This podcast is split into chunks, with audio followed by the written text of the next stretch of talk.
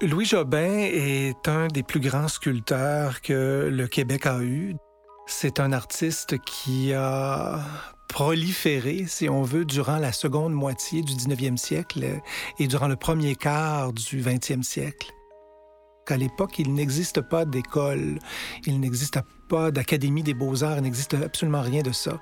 Et euh, il fait son apprentissage comme tous les sculpteurs qui l'ont précédé depuis les tout débuts de la Nouvelle-France, selon la méthode maître et apprenti.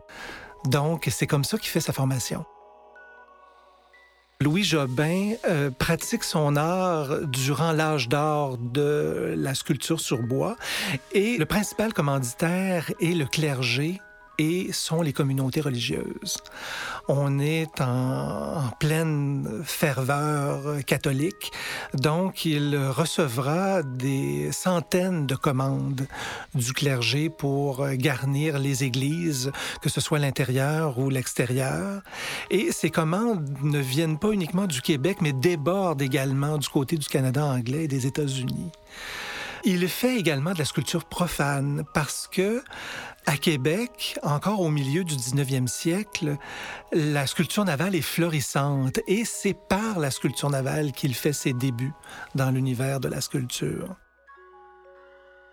Louis Jobin donc est très actif euh, durant euh, toutes les années où il pratique dans son atelier de Québec euh, sur la rue Burton et durant les beaux jours d'été, il a l'habitude de s'installer à l'extérieur donc de travailler sur euh, ces sculptures à l'extérieur.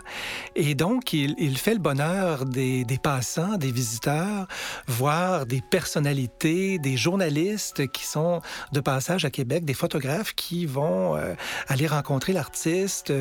Donc, euh, il est agréable aujourd'hui d'arpenter le secteur de la rue Burton et d'imaginer, il y a plus de 100 ans, Louis Jobin passionné en train de travailler sur ses pièces à l'extérieur.